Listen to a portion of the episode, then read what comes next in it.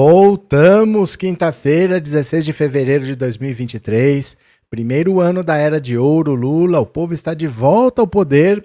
E olha só, o Lula está querendo realmente usar esse governo dele para passar um pente fino, para passar a peneira.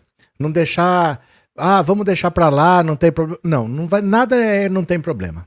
Ele está comprando as brigas, inclusive com os militares, que muita gente achou que não tinha como, militar que já não aceita o Lula, Lula vai comprar briga com militares, ele está comprando a briga com os militares. O Lula não está nem aí, está indo para cima mesmo. Ele quer proibir que militares possam ocupar cargos civis, mas isso depende de fazer uma lei. Né? Então, voltando do carnaval, ele quer aprovar uma lei que proíba, proíba militares de ocuparem cargos civis. Onde puder um civil entrar, militar não pode entrar. Se você quiser entrar naquele cargo, você dá baixa, passa para reserva, que é o que se diz aposentar, né, para o militar, deixa de ser militar, volta a ser civil e aí você entra como civil. Mas achar que você vai ter o seu salário de militar e vai trabalhar ali, vai ficar com dois salários para fazer o que o Bolsonaro fez, colocar 8 mil pessoas para trabalhar e ficar todo mundo conspirando, o trabalho que tá para tirar essas pessoas agora, porque contaminou até os não militares. Todo mundo entrou nesse clima e só tem bolsonarista escondido para todo lado. Então o Lula está tendo muito trabalho para desbolsonarizar o governo e ele vai tentar voltar com tudo depois do carnaval para aprovar uma lei que proíba militar de entrar em qualquer cargo que seja cargo civil, que não seja nada militar. Além disso, ele quer alterar, aí precisa fazer uma PEC para alterar a Constituição, ele quer alterar o artigo 142 que não diz nada de poder moderador das Forças Armadas, que não diz nada de intervenção militar, mas o pessoal acha que diz. Então ele quer alterar para que o texto seja explícito, para não dar margem à dupla interpretação. Então não diz lá que as Forças Armadas têm poder moderador.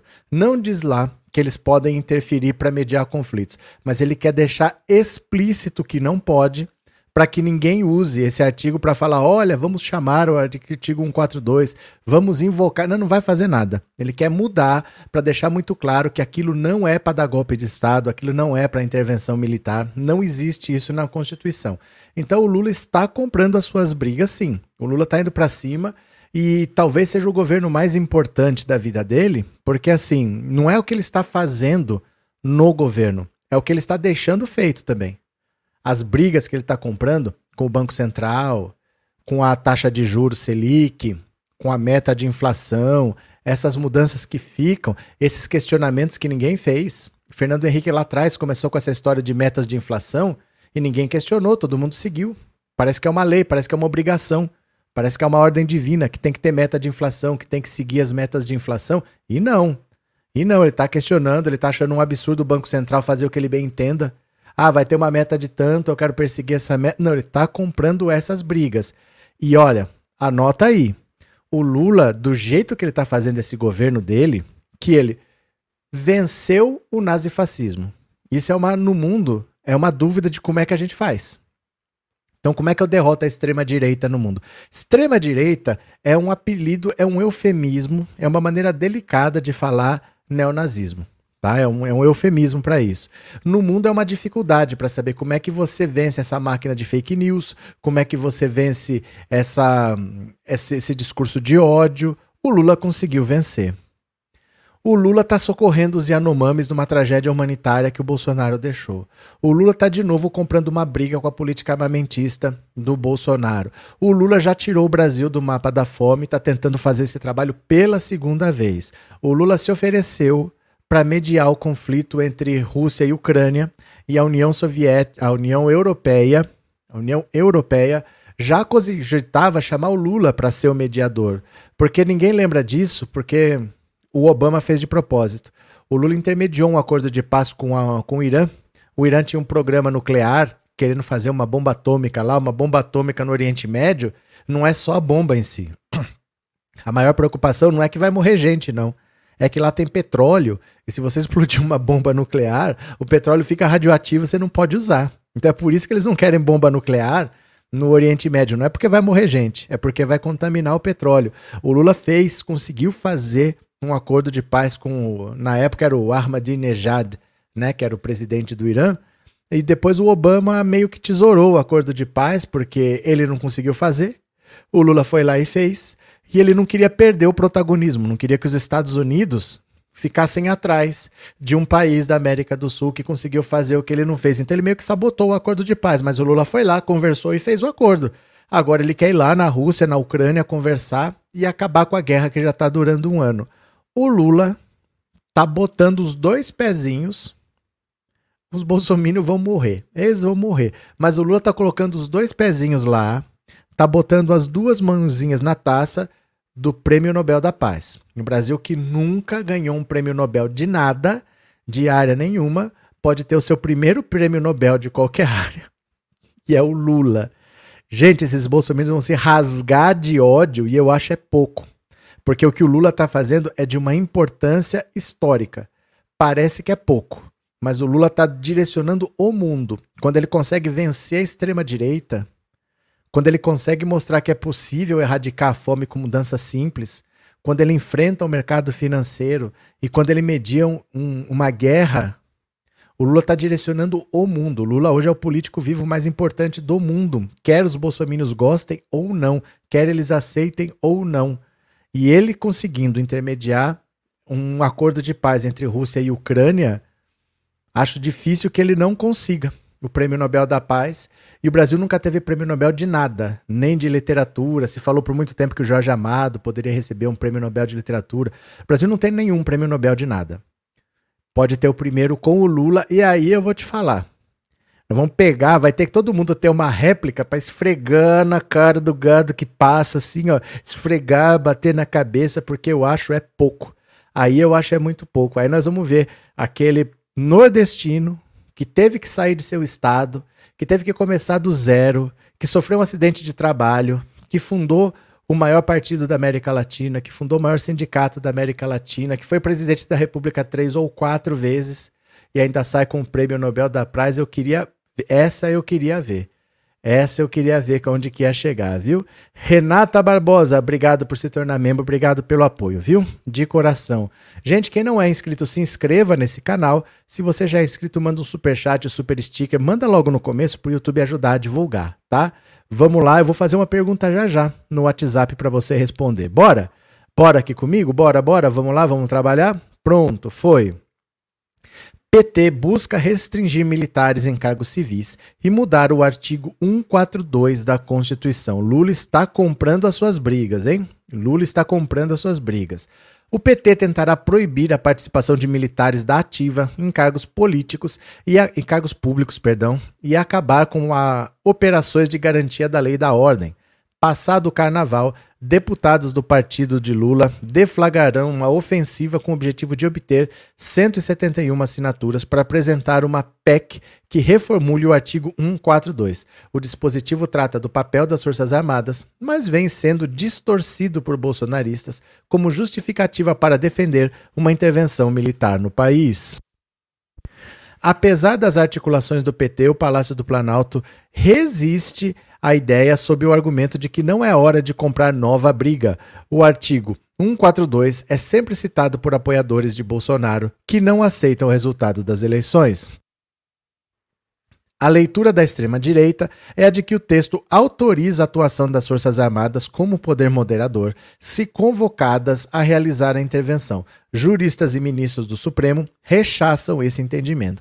A ideia de alterar o artigo para afastar interpretações extravagantes tem apoio do ministro Gilmar Mendes. A atual redação do artigo 142 estabelece que as Forças Armadas se destinam, presta atenção, à defesa da pátria, às garantias dos poderes constitucionais e, por iniciativa de qualquer destes, da lei e da ordem. Então veja só, não é porque as Forças Armadas estão aí para a defesa da pátria, não é porque as Forças Armadas estão aí para garantir a lei e a ordem que elas podem intervirem nos poderes. O que, que são os poderes constitucionais? O Brasil tem três poderes: tem o poder executivo, o poder legislativo e o poder judiciário. Nenhum lugar aqui diz que elas são o poder moderador. O que diz é, por exemplo, se o, o, o judiciário achar que o poder judiciário está em risco, ele pode convocar as Forças Armadas para se proteger. Se o legislativo achar que está em risco, eles podem convocar as Forças Armadas para se proteger. Então, ó, por iniciativa de qualquer um desses poderes, executivo, legislativo e judiciário, garantir a lei e a ordem.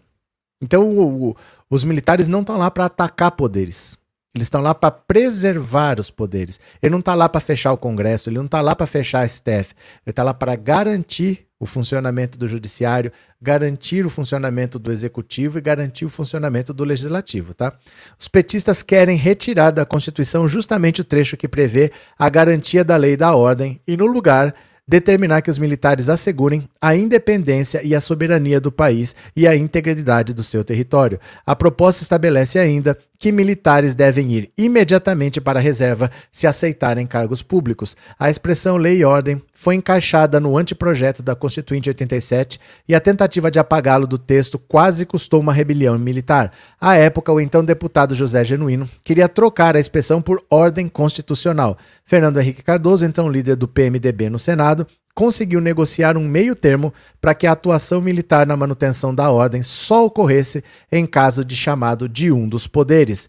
Para a cúpula do PT, é preciso usar o momento de consternação após a tentativa de ataque golpista de 8 de janeiro para emplacar a alteração constitucional e conter a politização das Forças Armadas. De autoria dos deputados Carlos Aratini e Alencar Santana, o texto batizado de PEC antigolpe tem nos bastidores o aval do deputado Rui Falcão, que vai presidir a Comissão de Constituição e Justiça da Câmara.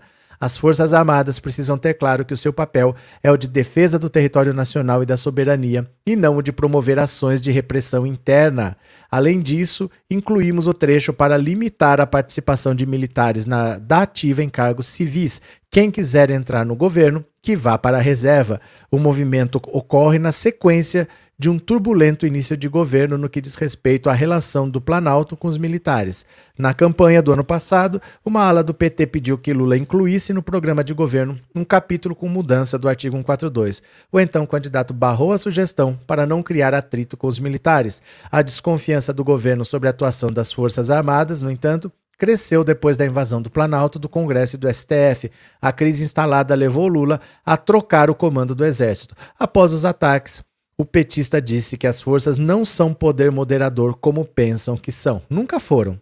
Poder moderador quem tinha era o imperador. Dom Pedro I, Dom Pedro II tinha o poder moderador. No império havia quatro poderes: executivo, legislativo, judiciário e moderador, que era de uso exclusivo do imperador. Na República já faz mais de 100 anos, desde 1889, que não existe mais poder moderador e as Forças Armadas ainda estão achando que elas exercem o poder moderador nunca exerceram. Quando tinha poder moderador, era do imperador, né? AD, hoje sou livre. Obrigado pelo super chat, viu? Obrigado pelo apoio. Quem mais está por aqui? Vamos ver. Maria Auxiliador, estou aqui novamente, mas dei like antes de começar. Pronto, cadê que mais? Isolete, não exagera, o maior líder do mundo é o presidente dos Estados Unidos. Não, não é isso que eu falei. Olha, é preciso ouvir e entender. Uma coisa é quem é a pessoa mais poderosa do mundo. A pessoa mais poderosa do mundo, por muito tempo, ainda vai ser o presidente dos Estados Unidos, porque o presidente dos Estados Unidos é o presidente da maior economia do mundo, é o presidente do maior exército do mundo e é o, e é o presidente que comanda o maior arsenal nuclear do mundo. Então ele é a pessoa mais poderosa no mundo. O que eu disse é que ele é o político mais importante do mundo. O Biden, ele é contestado dentro do próprio partido dele. Ele é contestado dentro do próprio partido. Ele teria perdido a eleição para o Trump se o Trump não tivesse adotado aquele discurso anti-vacina. O Trump, de última hora, tentou comprar vacina lá, mas o público americano foi implacável e tirou ele de lá. Sem aquilo, o Trump estaria, re... estaria reeleito. É normal nos Estados Unidos também o presidente se reeleger. Ele estaria reeleito. Com tudo que a gente é contra, internamente a economia estava bem a economia estava em pleno emprego nos Estados Unidos, ele estaria reeleito.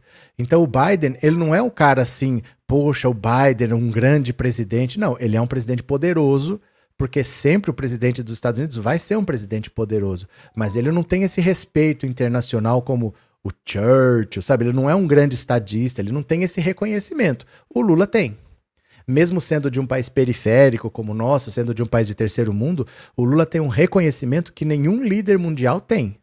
São coisas diferentes, viu, Isolete? São coisas completamente diferentes. Eu não falei que ele é o maior líder do mundo, falei que ele é o líder mais importante hoje. Ele é. Ele é mais importante do que Macron. Gente, as pessoas param para ouvir o Lula. As pessoas param para ouvir o Lula. É impressionante, é muito mais do que o brasileiro pensa. O mundo para para ouvir o Lula quando ele fala. Viu? O, mundo para para ouvir o Lula. É, Cláudia, obrigado pelo superchat, muito obrigado. Luiz Alberto, é, obrigado pelo super sticker, obrigado por ser membro, Cláudia também. Robson, mesmo assim, Trump teve muitos votos, porque a economia estava muito bem.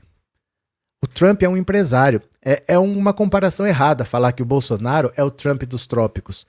Porque o Bolsonaro nunca trabalhou na vida. O Trump é um empresário bem sucedido. Ele é um cara assim de posses, de um cara de trabalho mesmo assim. Ele já nasceu rico, né? Mas ele construiu um império trabalhando assim bastante. O Bolsonaro nunca trabalhou na vida. Então ele, ele tocou bem a economia internamente. Tem os problemas que a gente sabe, mas a parte econômica estava tava bem, estava em pleno emprego a economia americana. Ele ia se reeleger. Então ele teve muitos votos porque, assim, é, as pessoas olham muito quanto que eu tenho no bolso na hora de votar. Eu falo para vocês que não é o pobre que se vende, quem se vende é o rico. Vê se os americanos precisam vender o voto. Mas por que, que eles vão? Porque eles estavam ricos durante o governo Trump, né? Cadê?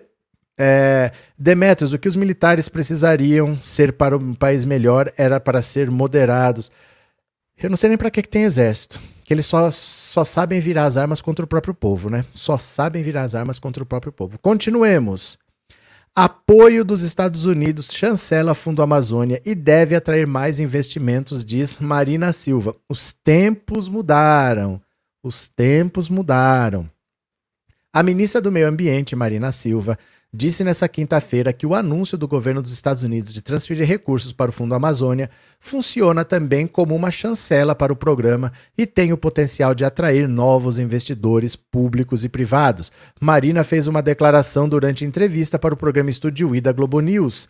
O anúncio da intenção de contribuir para o Fundo Amazônia foi feito pelo presidente Joe Biden durante visita do presidente Lula aos Estados Unidos não foi informado o valor da contribuição, entretanto, entretanto o blog da Júlia do Alibi apurou que o aporte será de 50 milhões de dólares.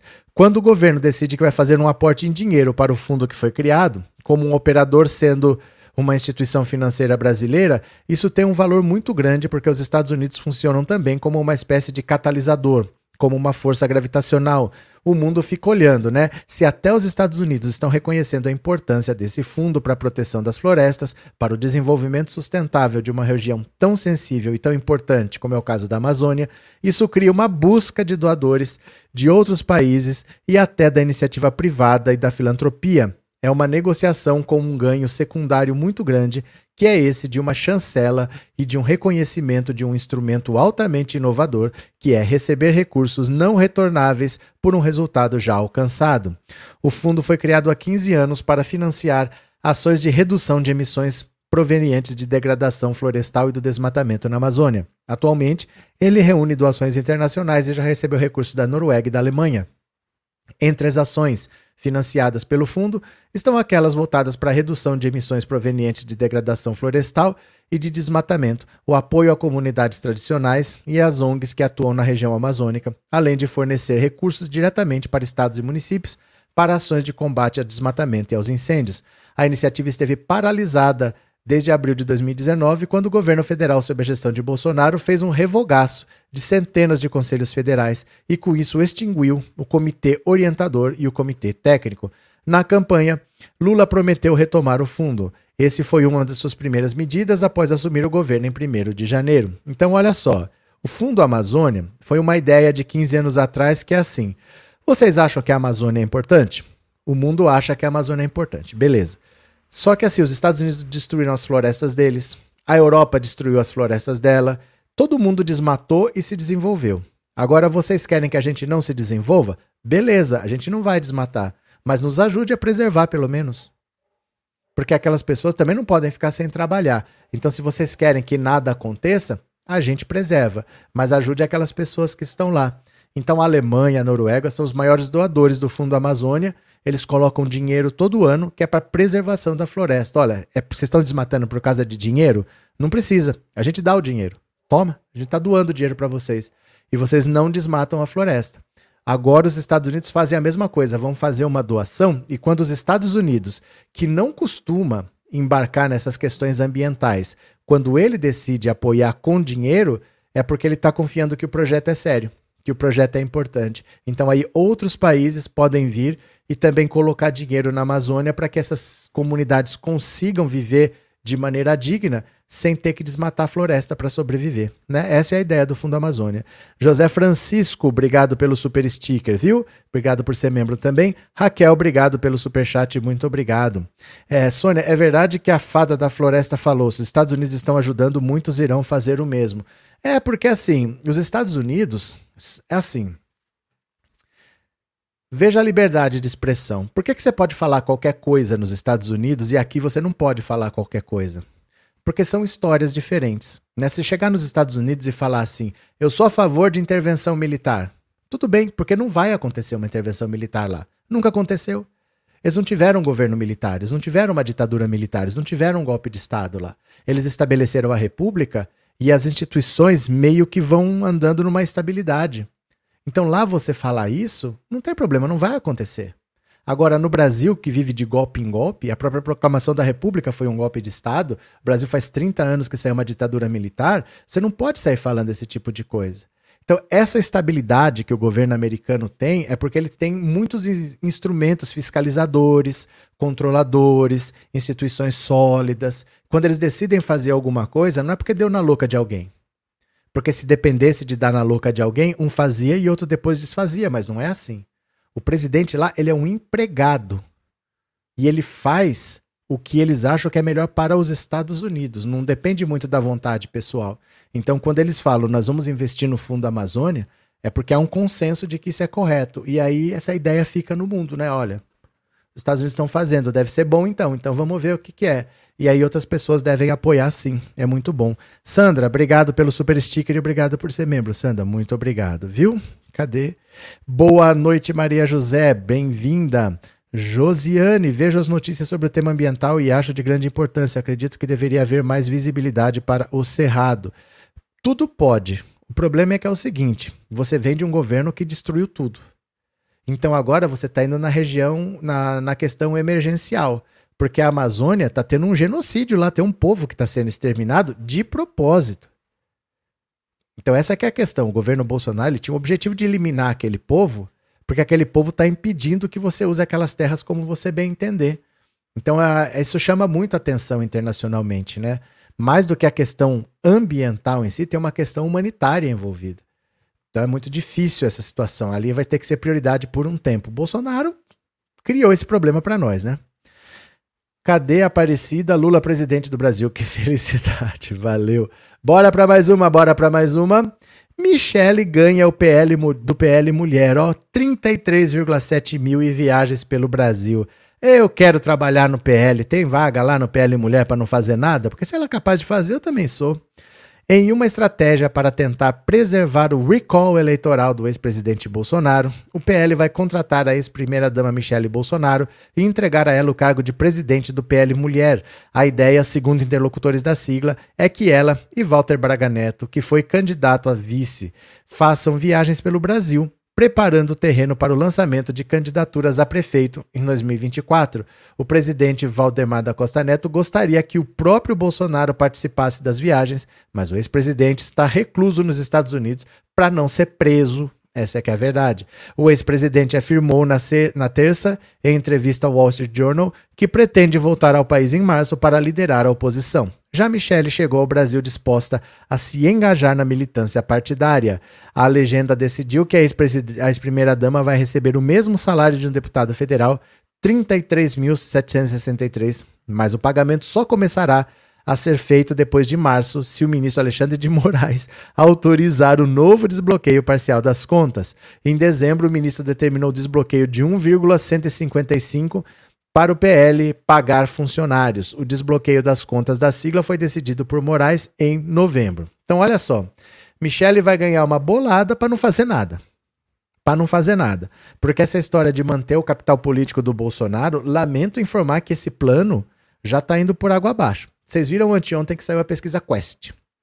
Na pesquisa Quest, o Lula já tinha de bom ou ótimo 40% e 24% de regular. Então, somando isso tudo dá 64. E ruim ou péssimo, a avaliação do Lula no governo, já estava em 25% só. Pensa que 49,1% votaram em Bolsonaro. Vamos arredondar para 50%. 50% do Brasil votou em Bolsonaro. Hoje, quem considera o governo Lula ruim ou péssimo, que deveriam ser os bolsonaristas, são só 25%. Então, da eleição que foi dia 30 de outubro até hoje, quer dizer, em três meses, Bolsonaro caiu de 50 para 25. Bolsonaro está derretendo numa velocidade assustadora. É difícil imaginar que daqui dois anos ele seja capaz de impulsionar alguém. O Lula só governou por um mês e meio. Teve que enfrentar golpe de Estado, teve que enfrentar a tragédia Yanomami, tá passando por tudo que esse governo deixou. E ele teve 50% nas eleições, arredondando, e agora a popularidade dele está em 64%. Em um mês e meio de governo. Ele passou de 50% para 64%. É impressionante o quanto Lula está conseguindo se impor como presidente da República e quantos eleitores do Bolsonaro perceberam que eles foram enganados. Porque muita gente votou no Bolsonaro porque o pastor falou que o Lula ia fechar a igreja. Cadê que fechou a igreja? Muita gente votou no Lula porque no, no Bolsonaro porque o Lula ia legalizar o aborto. Cadê? Cadê os projetos para legalizar o aborto? Cadê que o Brasil virou Venezuela? Cadê que o Brasil virou não sei o quê? Cadê? Essas coisas não estão acontecendo e não vão acontecer. Cada vez fica mais claro que o Bolsonaro tem que ser preso. A popularidade do Lula não para de subir. Você achar que daqui quatro anos Bolsonaro volta para ser presidente, capaz de perder, perdão, capaz de perder para Ciro Gomes. E a Michelle, pior ainda, que está querendo ficar com o legado do Bolsonaro. Não tem legado do Bolsonaro. Não tem legado do Bolsonaro para ela cuidar. O derretimento é assustador do Bolsonaro. Em um mês de governo Lula, ele passou de 50 para 25, né? É, Gal Gomes, seria muita felicidade se ele ganhasse esse prêmio, ele merece muito por tudo que ele representa. Tudo depende dos adversários, né? Porque você não sabe naquele ano quem que tem possibilidade de ganhar. Mas o Lula é um nome fortíssimo. Vamos ver o que acontece. Bora para mais uma. Espanha aprova licença menstrual e amplia direitos ao aborto e a transgêneros. Olha só, como o Brasil é um país atrasado. Como que o Brasil é um país atrasado. O Congresso da Espanha aprovou nesta quinta-feira uma lei que permite a mulheres espanholas se ausentarem do trabalho em caso de cólicas menstruais fortes. O país passa a ser o primeiro da Europa a reconhecer a licença menstrual como um direito da mulher. A mesma lei também flexibiliza as normas para o aborto legal no país, cria uma licença pré-parto, facilita o acesso a contraceptivos e a educação sexual e aperta o cerco a formas de violência reprodutiva. No mesmo dia, os deputados aprovaram também outra lei que aumenta os direitos das pessoas transgênero. Veja alguns dos principais pontos da lei. Na Espanha, mulheres passam a poder tirar licença nos dias em que sofram cólicas severas por conta da menstruação, sem que sejam descontadas por isso. Um médico deverá fazer um atestado, mas com a nova lei, a cólica menstrual fica catalogada como incapacidade temporária na saúde pública do país. Portanto, a licença se torna obrigatória. A proposta inicial falava de até três dias a cada ciclo menstrual, mas os deputados aprovaram uma nova versão que não estipula número máximo de tempo de licença. Será o governo e não a empresa quem pagará pelo direito. Aborto de menores. A partir de agora, adolescentes de 16 e 17 anos que queiram abortar não precisarão mais de autorização de seus pais ou responsáveis para isso. O aborto é permitido na Espanha até 22 semanas de gestação. Os menores de 16 anos, caso queiram abortar sem o consentimento dos pais, poderão recorrer à justiça, que analisará o caso. O aborto passa a poder ser feito em todos os hospitais públicos do país. Até agora, apenas centros públicos especializados tinham o procedimento. Dias de reflexão. A nova lei também elimina a exigência de que as mulheres tirassem três dias de reflexão quando solicitam ao sistema de saúde pública fazer o aborto. Profissionais de saúde que não queiram participar desse procedimento poderá solicitar a opção ao hospital. Olha, aqui o que a gente tem que entender é o seguinte: cada um tem o direito de ter as suas crenças. Cada um tem o direito de ter a sua religião. Se você acha que isso não é certo, não tem problema. Mas você não pode impor uma decisão sua ao outro. Fala assim, não, mas, mas isso é errado. Mas é errado por quê? Porque eu vou pro inferno? Tudo bem. Eu não ligo. E agora, por que, que é errado? A gente não pode impor as nossas crenças ao outro. Se a sua religião é contra isso, você não faz. Mas tem religião aí que não permite cortar o cabelo. Você vai querer que ninguém corte o cabelo? Não, quem não corta é quem é da sua religião. Tem religião que não permite que a mulher use maquiagem, que use certo tipo de roupa, mas isso é para quem é daquela religião. Tem gente, por exemplo, que não é católico e ataca o Papa. O Papa, quando fala, fala para os católicos. Se você não é católico, o Papa não está falando para você. Deixa ele quieto, não está falando com você, não interfere na sua vida. E assim são as coisas da religião. Eu não posso impor porque eu não acredito, porque eu acho que é errado, eu não posso impor isso ao outro. As pessoas não deveriam levar a religião em consideração na hora de falar isso deve ser permitido ou não. Porque isso é uma decisão pessoal. Se a sua religião não permite, você não faz. Tudo bem. Pronto. A discussão para por aí do ponto de vista religioso. Agora, vamos ver do ponto de saúde pública se a gente acha que esse país deve ajudar ou não. Porque acontecer vai. Acontecer vai. No Brasil, o que acontece hoje é que só faz quem tem dinheiro. E quem não tem fica tomando aqueles remédios que você sabe como é que chama, né? Que termina com Totec, você sabe. Ficam se expondo a um remédio que tem como efeito colateral, talvez, provocar um aborto espontâneo, mas talvez faça a criança nascer mal formada. Então, assim, por que, que os ricos têm direito e os pobres não? Porque os ricos sempre farão os ricos sempre farão, né? E as quem morre são as mulheres pobres. Então isso aí não é uma questão de religião, porque se a sua religião não permite, você não faz. Mas eu não posso querer que ninguém faça o que a minha religião não quer que eu faça. Minha religião não permite trabalhar de sábado. Eu quero que ninguém trabalhe. Mas gente, isso é a sua religião.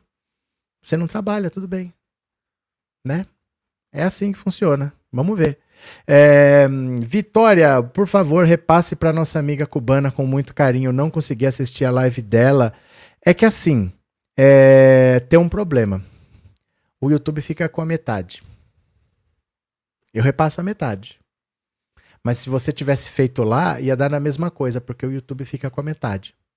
Você entende? Eu vou repassar a metade para ela, sim. Eu repasso a metade para ela, porque eu não vou receber esses 100 integrais. E não tem como eu transferir assim. Mesmo que tivesse, o YouTube fica com a metade. Tudo que vocês mandam para cá, por isso que eu falo, colabora com o canal, pode ser pouco, não precisa ser muito, porque é só para ter interação. É só para ter interação, porque o YouTube fica com a metade.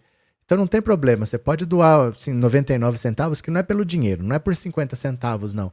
É porque é para ter interação. Eu repasso. Repasso, agradeço, viu, Vitória?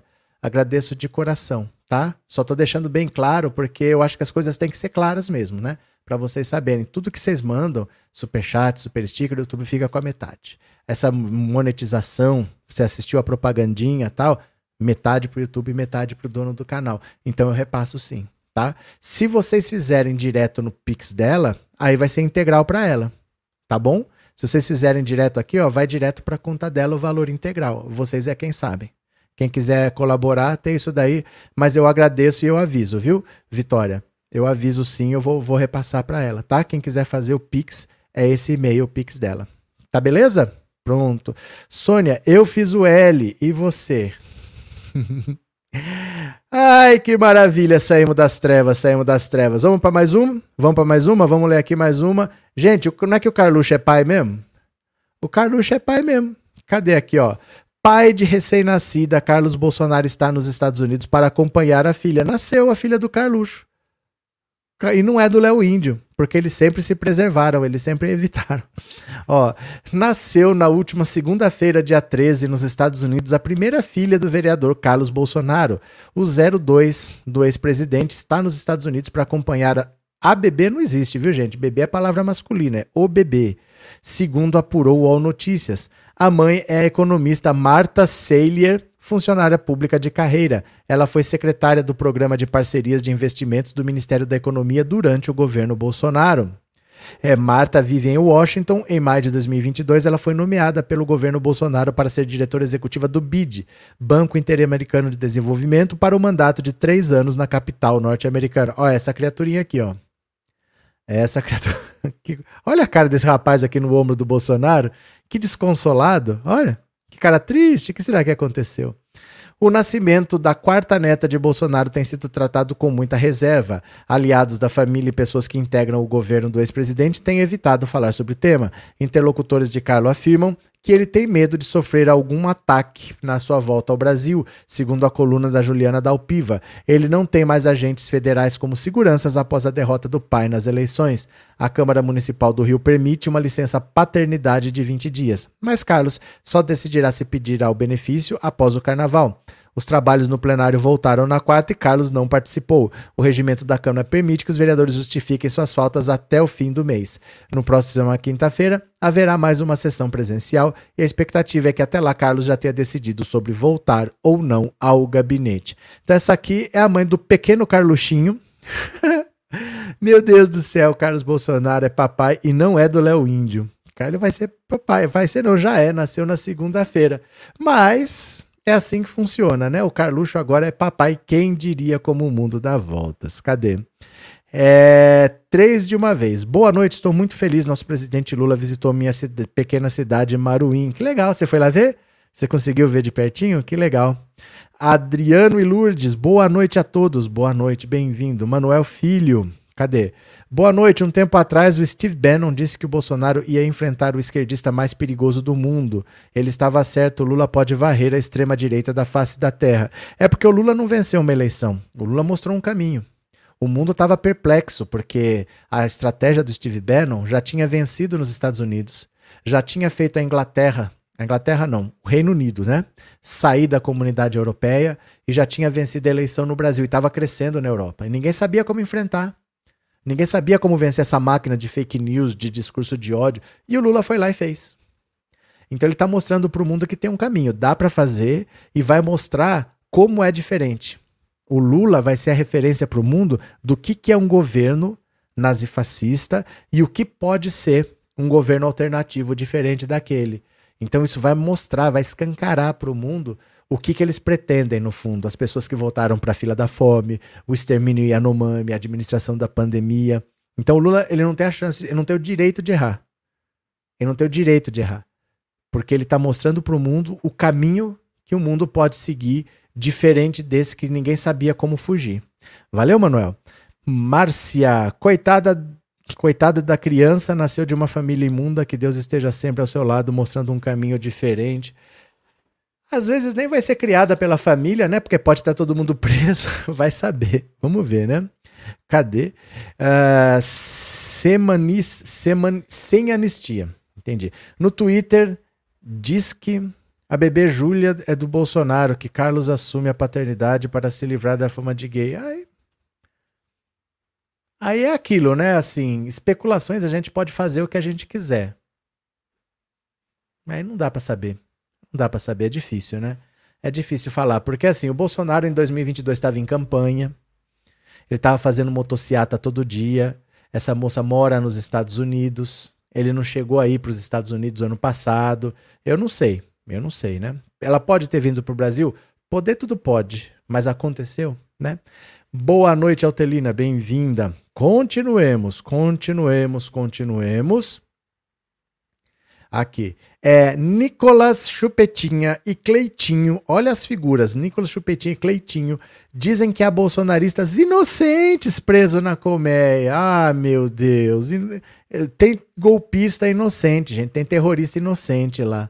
É o Cleitinho e o Chupetinha. O deputado federal Nicolas Chupetinha, o senador Cleitinho foram até a penitenciária da Colmeia em Brasília na quarta-feira para colher depoimentos das mulheres bolsonaristas supostamente inocentes em relação aos atos de 8 de janeiro que vandalizaram. Opa, deu um pulo aqui que vandalizaram os prédios das Praças dos Três Poderes. Os parlamentares afirmaram que estão recebendo denúncias de mulheres inocentes que estão presas na colmeia. A gente tem recebido diversas denúncias, pessoas indo ao nosso gabinete dizendo a respeito de pessoas que estão aqui detidas por conta dos atos do dia 8. A gente está aqui para poder ver se não tem nenhum tipo de ilegalidade no processo. Se se não teve nenhum tipo de tratorada na hora de fazer o que as pessoas fiquem detidas. O deputado aproveitou e pediu que os deputados e senadores assinem a CPI dos atos antidemocráticos. É, a CPI dos atos antidemocráticos. Nicola afirmou que a investigação será importante para esclarecer o que aconteceu. Mas você incentivou, você não sabe? O cara incentivou tudo o que aconteceu em Brasília e ele quer esclarecer os fatos. É só ele prestar um depoimento que ele esclarece o que aconteceu. Ele é um dos promotores disso tudo. Eu faço aqui uma convocação para o senador e deputado que ainda não assinou a CPI do dia 8 que assine, porque a gente precisa esclarecer de fato o que aconteceu. O cara que provoca, ele quer esclarecer. E vou deixar aqui bem claro: nem eu, nem o Cleitinho estamos aqui para poder passar pano para quem cometeu o crime. Tem que pagar. Se tem que pagar, tem que cumprir. O senador Cleitinho reforçou o ponto de Nicolas e afirmou que há inocentes presos. O que chega pra gente é que tem pessoas aqui que não estavam na hora do vandalismo. A gente está sabendo de pessoas que estavam no QG, pegaram elas e elas estão aqui. É assim, para, pera lá. Pera. Não é assim que funciona. Primeira coisa. Não é porque você não quebrou que você é inocente. Porque, por exemplo, imagina assim: eu sequestro uma pessoa. Eu sequestro uma pessoa, eu, eu fui lá, eu sequestrei, eu enfiei no carro, eu levei para um cativeiro. E lá no cativeiro tá a minha irmã. A minha irmã, ela faz comida três vezes por dia e leva lá para mim. Aí eu saio, eu procuro um orelhão, eu ligo para a família, eu peço dinheiro, tal. E aí a minha irmã, ela faz comida, se a pessoa gritar, ela manda ficar quieto, tal. A minha irmã não sequestrou ninguém. A minha irmã não foi lá no meio da rua e enfiou ela no carro, mas ela está participando. Então, cada um tem uma participação diferente, o que não quer dizer que essa pessoa seja inocente. Você pode participar de várias maneiras. A pessoa que estava lá no acampamento, que não invadiu, que não depredou, ela estava fazendo o que lá? Estava preparando comida, ela estava limpando o chão, que fosse, ela está ajudando um acampamento golpista a cometer crimes. Ela tem a participação dela. Pode ser uma participação menor, mas tem. Ela não é inocente porque ela não invadiu. Se ela está num acampamento golpista, ela está proporcionando que às vezes, né, precisa ficar alguém na retaguarda para que o outro vá.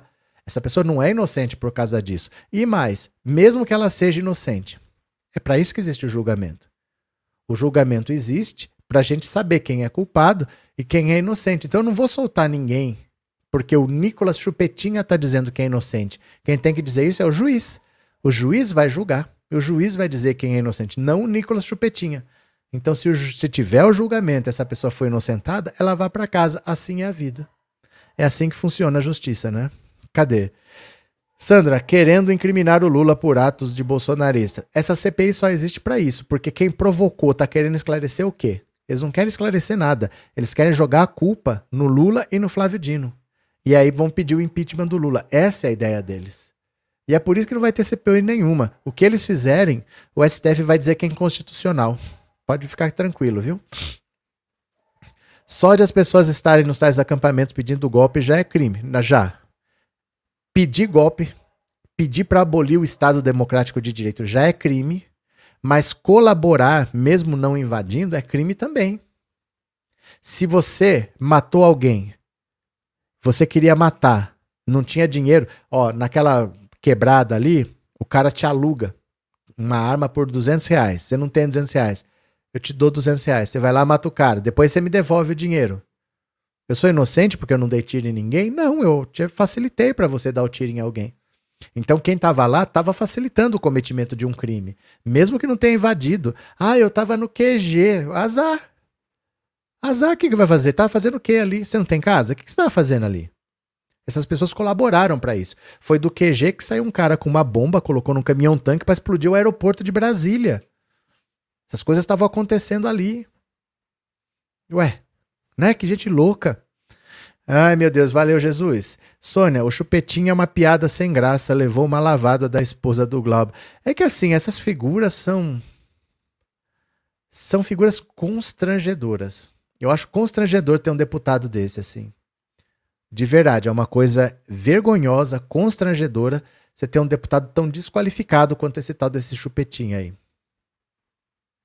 É, é, é constrangedor, não tem outra palavra, sabe? Eu peço, todo dia eu acordo e oro, para que ninguém no mundo veja esse cara falando como um parlamentar brasileiro, pra gente não ter que explicar, mas como é que tem esse um, um menor aprendiz aí que virou deputado. O que, que aconteceu no país de vocês, né? Inês, assumida, a felicidade maior da família é porque a Carluxinha nasceu no dia 13. Ai, meu Deus do céu, gente. É é, essa história é muito estranha, viu? Essa história é muito estranha. A Carluxinha. Valeu, Inês, obrigado. Cadê? É, Mary, que vergonha dessa compra de votos aqui em Minas. Esses dois candidatos não nos representam. Você acredita que o vereador filmou o dia 8 e a câmera de Batim aliviou para ele? Eu acredito em tudo. Eu acredito em tudo, porque assim, o bolsonarismo é formado de pessoas muito desqualificadas, muito desqualificadas mesmo, né? Vitória, deve ser por isso que a noiva do Carluxo cancelou o casamento no ano passado. Ficou sabendo do fato, ex-cristão de Ará. Então eu não sei que história é essa. De onde que saiu essa mulher? Do nada tá grávida. O Carluxo não volta pro Brasil. Agora parece que nasceu a criança. Vamos ver, é uma história meio estranha, né? Mas do Léo Índio eu sei que não é porque eles evitavam. Eles se preveniam, então ele evitava. Obrigado, viu, Vitória? Nicolas falou que tem pessoas que pegaram Câncer? Como assim? Não sei. Eu não vi ele falar isso, não, mas. Ai, que vergonha dessa gente, que vergonha. Cadê que é mais aqui? TCU aceita pedido para apurar gastos de Bolsonaro com cartão corporativo. Nós estávamos vendo os dados. Agora esses dados vão virar inquérito. Mais um para as costas do Bolsonaro. Os ministros do TCU aprovaram hoje, por unanimidade, o pedido feito pela CFFC, Comissão de Fiscalização Financeira e Controle da Câmara dos Deputados, para que os gastos do ex-presidente com cartão corporativo sejam investigados. A decisão de que a unidade de auditoria especializada em governança e inovação ligada ao TCU vai autuar um processo para fiscalização dos gastos no âmbito da Secretaria-Geral da Presidência da República, Gabinete Pessoal do Presidente e Gabinete de Segurança Institucional. A atuação do Banco do Brasil também será investigada pelo tribunal, já que a instituição financeira atua como operadora das despesas. O trabalho vai abranger os gastos entre agosto e outubro do ano passado, período eleitoral. A decisão do TCU ainda cita um aumento expressivo de gastos com cartão corporativo durante o período eleitoral. O montante de gastos da presidência com despesas sigilosas do cartão somava até 8 de novembro 22.751.636. Isso é só o que está sob sigilo, não é o total. É só o que está sob sigilo. Nos meses de agosto a outubro, as despesas atingiram 9 milhões. Gente, metade em três meses.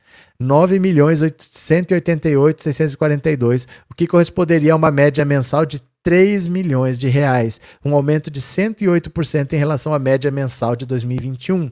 Na decisão, os ministros ainda dizem que a fiscalização deve ser classificada como reservada, já que compreende informações que podem colocar em risco a segurança de altas autoridades, em especial o presidente e vice.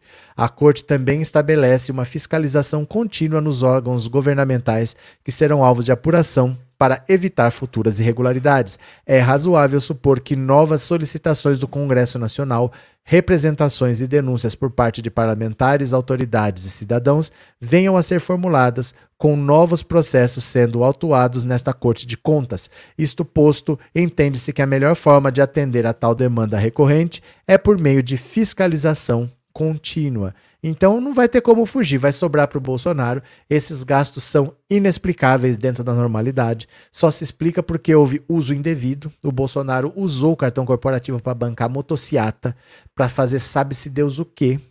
Motociatas, com certeza. Usou na campanha eleitoral, sim, mas a gente não sabe se é só isso. Que tipo de despesas ele estava bancando.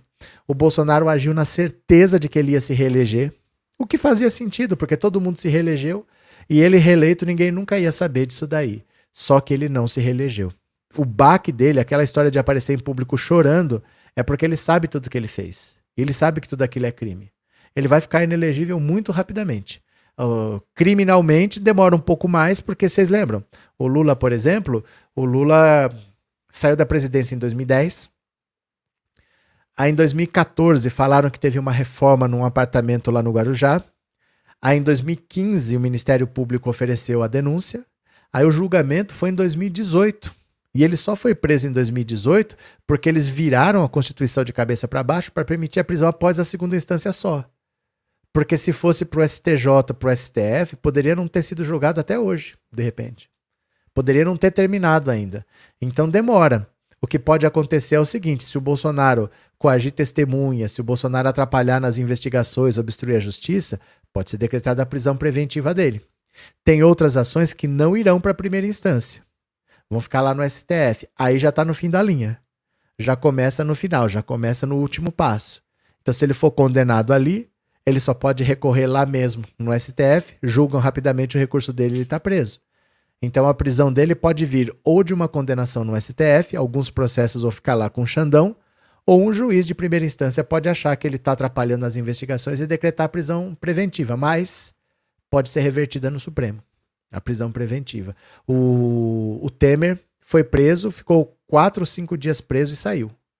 Conseguiu reverter lá no STF ninguém nem lembra mais, a vida segue para ele normalmente. Então é muito difícil você conseguir uma prisão efetiva, porque a justiça brasileira tem as suas etapas, tem a sua demora, mas lá no STF, as ações que vão ficar lá podem colocar ele atrás das grades. Vamos ver. Hamilton, obrigado pelo super sticker e obrigado por ser membro. Valeu, Hamilton. Jesus Henrique, obrigado pelo super sticker e obrigado por ser membro também. Cadê quem mais está por aqui?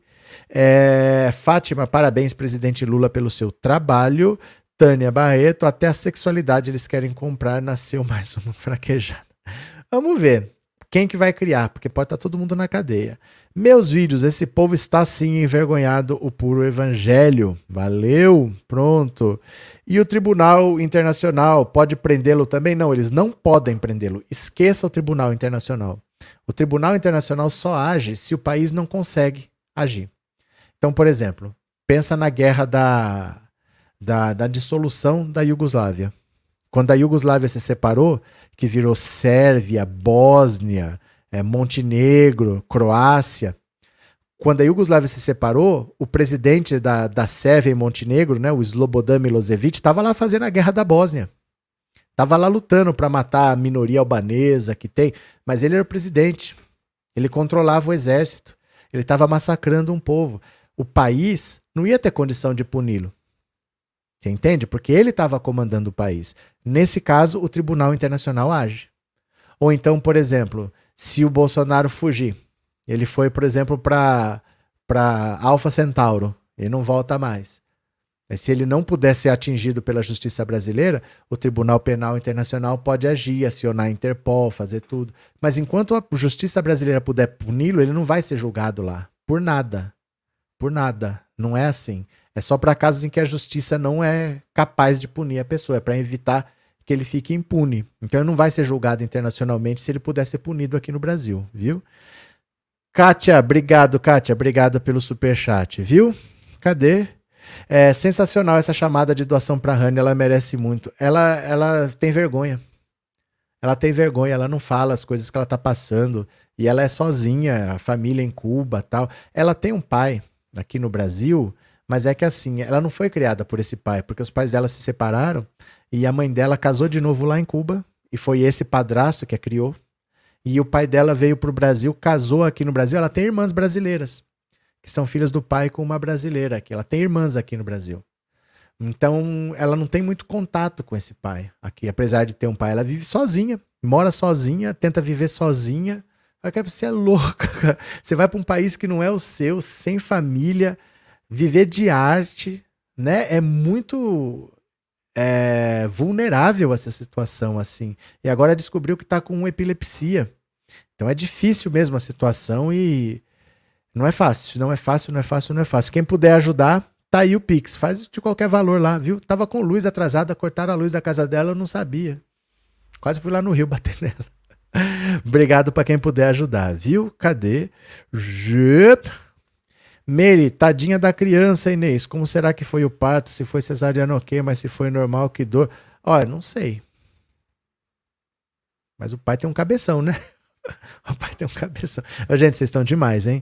Vocês estão demais. Deixa eu agradecer aqui quem fez um pix pro canal e a gente vai pro resumo do dia, tá? Deixa eu ver quem fez um pix, quem fez um pix. Às vezes é melhor você ficar quieto Ai, e deixar. Errei o vídeo aqui, ó. Pera lá. Errei o vídeo aqui, ó. Pera lá. Aqui, pronto.